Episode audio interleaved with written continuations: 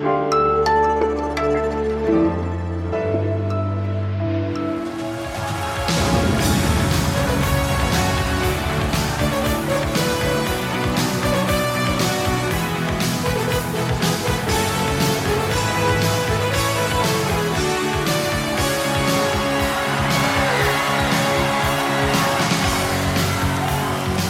ist was jetzt, der Nachrichtenpodcast von Zeit Online am Dienstag, den 3. November. Ich bin Moses Fendel, herzlich willkommen. Hier geht's gleich um die US-Präsidentschaftswahl und darum, was wir alle tun können, um seelisch gesund durch diesen Monat zu kommen. Zuerst aber die Nachrichten. Ich bin Matthias Peer. Guten Morgen. Bei einem Anschlag in der österreichischen Hauptstadt Wien sind mindestens zwei Menschen getötet worden. Zudem ist auch ein mutmaßlicher Täter von der Polizei erschossen worden. Die Behörden suchen weiterhin nach mindestens einem weiteren Tatverdächtigen. Der Anschlag ereignete sich gestern Abend gegen 20 Uhr. Laut Polizei gab es mehrere Tatorte in der Wiener Innenstadt. Dabei wurde laut den Behörden unter anderem wahllos auf Personen in Restaurants geschossen. In der Nähe eines Tatorts befindet sich eine Synagoge. Österreichs Bundeskanzler Sebastian Kurz sprach von einem widerwärtigen Terroranschlag. Der Hintergrund der Tat war zunächst unklar.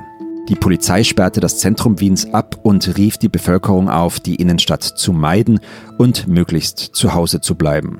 Kinder müssen am Dienstag in Wien nicht zur Schule. Es gab zahlreiche internationale Reaktionen auf den Vorfall. Die US-Regierung verurteilte den Anschlag. Der demokratische Präsidentschaftskandidat Joe Biden sprach von einem schrecklichen Terrorangriff. Auch der britische Premier Boris Johnson und Frankreichs Präsident Emmanuel Macron bekundeten ihre Solidarität mit Österreich. Redaktionsschluss für diesen Podcast ist 5 Uhr. Hören, was wichtig ist. Holen Sie sich mit unserer Audio-App alle Podcasts und Audioangebote auf Ihr Smartphone. Suchen Sie im App Store nach Zeit Audio. Viel Spaß beim Hören. 3. November. Jetzt ist er da, der Tag, auf den zumindest wir Journalistinnen und Journalisten schon lange gewartet haben, manche vielleicht sogar hingefiebert. Viel gesagt und geschrieben worden ist dazu ja auf Zeit Online und auch hier im Podcast in den letzten Wochen. Ich will am Morgen des Wahltags einfach nochmal die wichtigsten Fragen klären im Gespräch mit unserem US-Korrespondenten Jörg Wimalasena. Hallo Jörg. Grüß dich, hi. Warum ist das keine gewöhnliche Präsidentschaftswahl? Naja, das liegt zuallererst mal am Amtsinhaber selbst, der, glaube ich, so sehr gehasst wird von seinen Gegnern wie noch kein US-Präsident in den letzten Jahren, noch nicht mal George W. Bush. Und den wollen einfach sehr, sehr viele Demokraten und sehr, sehr viele Wähler aus dem Amt raushaben. Insofern ist die Wahl wesentlich polarisierter, als man das zum Beispiel, keine Ahnung, von Obama gegen Romney gewöhnt war. Und außerdem befinden wir uns ja nicht in normalen Zeiten, sondern in der größten Gesundheits- und Wirtschaftskrise der USA in den vergangenen Jahrzehnten, weshalb sich ja auch der Modus der Wahl stark geändert hat. In vielen Bundesstaaten kann man jetzt einfacher per Briefwahl wählen gehen. Insofern ist das auch einfach auch von der, von der Auszählung und dem Abstimmungsmodus her eine ganz besondere Wahl. Wer ist der Favorit?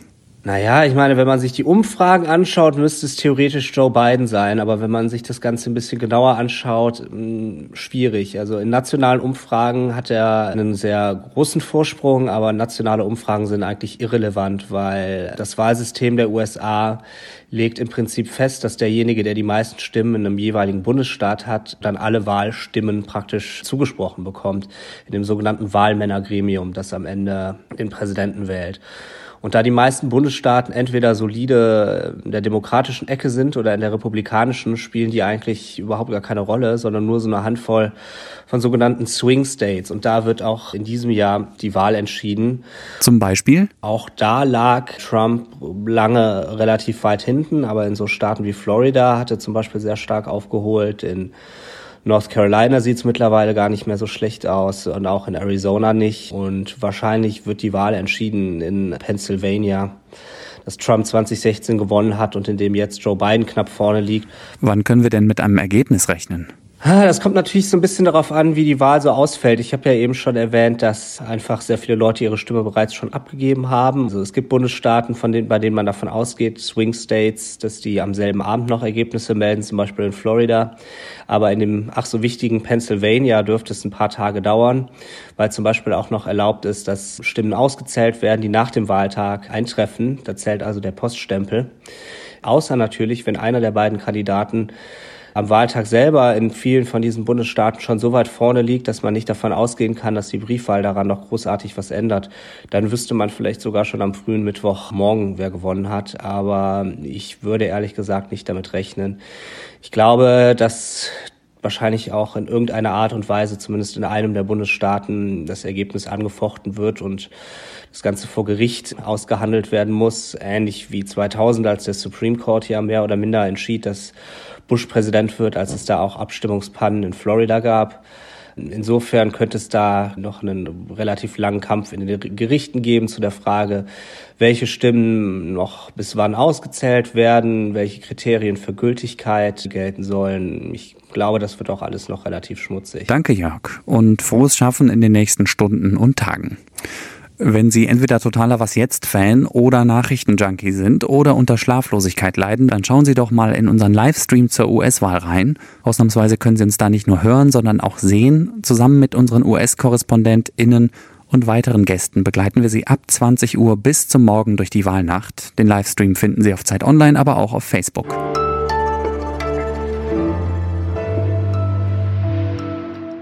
Und sonst so? Zu allem Überfluss ist heute auch noch Weltmännertag. Ich könnte jetzt die Frage diskutieren, ob im Patriarchat nicht jeden Tag Weltmännertag ist. Das würde aber den Rahmen dieser kurzen Rubrik hier sprengen. Deswegen nur ein bisschen Statistik. Deutsche Männer hadern überdurchschnittlich oft mit ihrem Job. Rund 22 Prozent der Männer waren im Jahr 2018 mit ihrer Arbeit unzufrieden, sagt das Statistische Bundesamt. Warum überdurchschnittlich? Weil es im EU-weiten Vergleich nur 17 Prozent sind. Gründe nennt das Statistikamt nicht. Vielleicht sollten wir öfter mal nach Finnland und in die Niederlande schauen und uns dort ein bisschen was abgucken. Da sind die Männer im Schnitt nämlich deutlich zufriedener mit ihrem Job. Ich mache das hier übrigens an neun von zehn Tagen sehr gerne.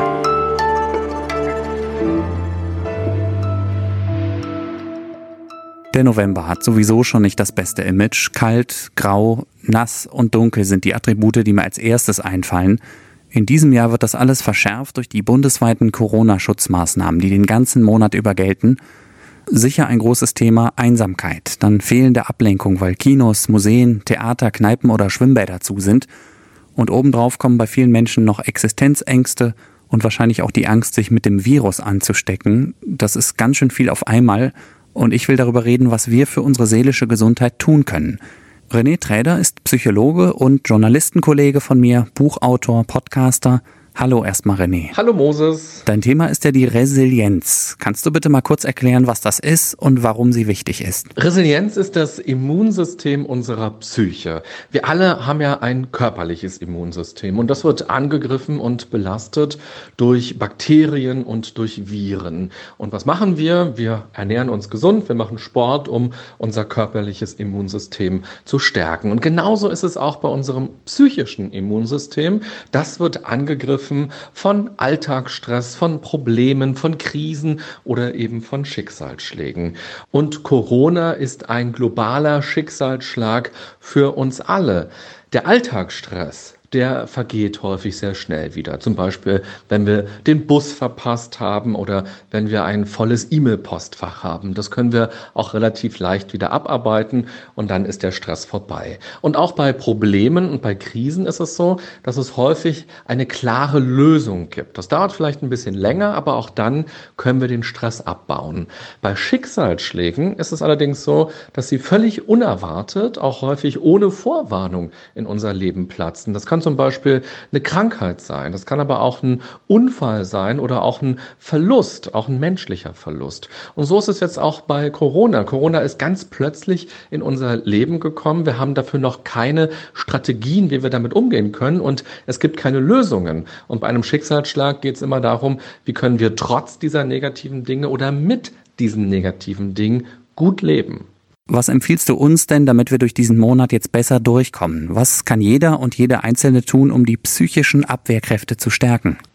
Ja, ich würde vor allem auch empfehlen, dass man einen sehr bewussten Medienkonsum betreibt. Also nicht einfach das Internet anmachen und irgendwie Nachrichten konsumieren, nicht einfach Radio und Fernsehen anmachen und mal gucken, was wieder berichtet wird, sondern sehr zielgerichtet vorzugehen. Informationen sind auch Nahrung, nämlich geistige Nahrung.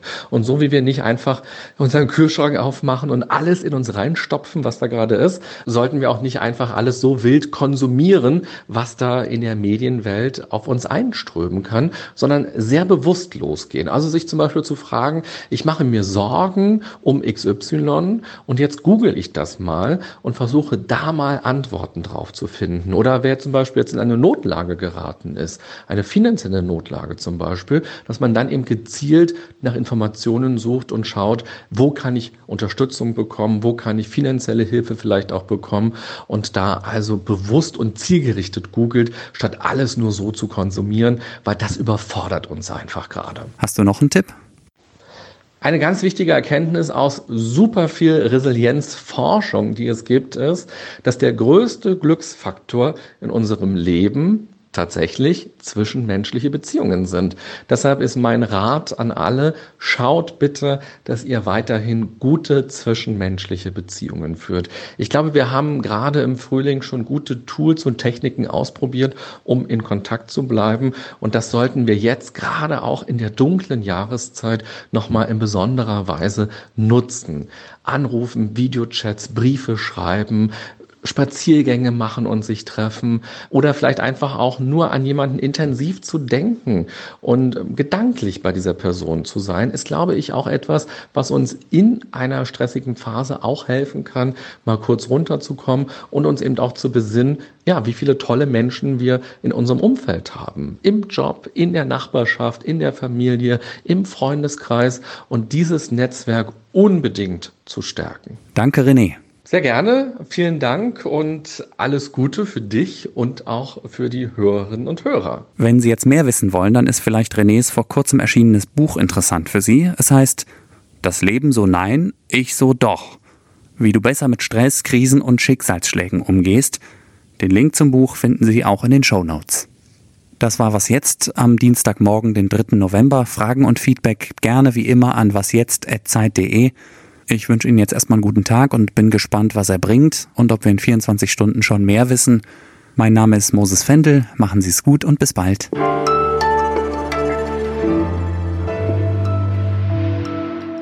Jörg, wo bist denn du jetzt heute und die nächsten Tage? Äh, also ich bin jetzt in Cleveland und berichte vom Wahltag aus Ohio und in den kommenden Tagen wird es natürlich auch spannend, äh, dann zu schauen, wie gerade in so einer Wählerhochburg wie der Osten von Ohio von Trump, wie dessen Wähler dann darauf reagieren, zum Beispiel, wenn er nicht gewinnen sollte.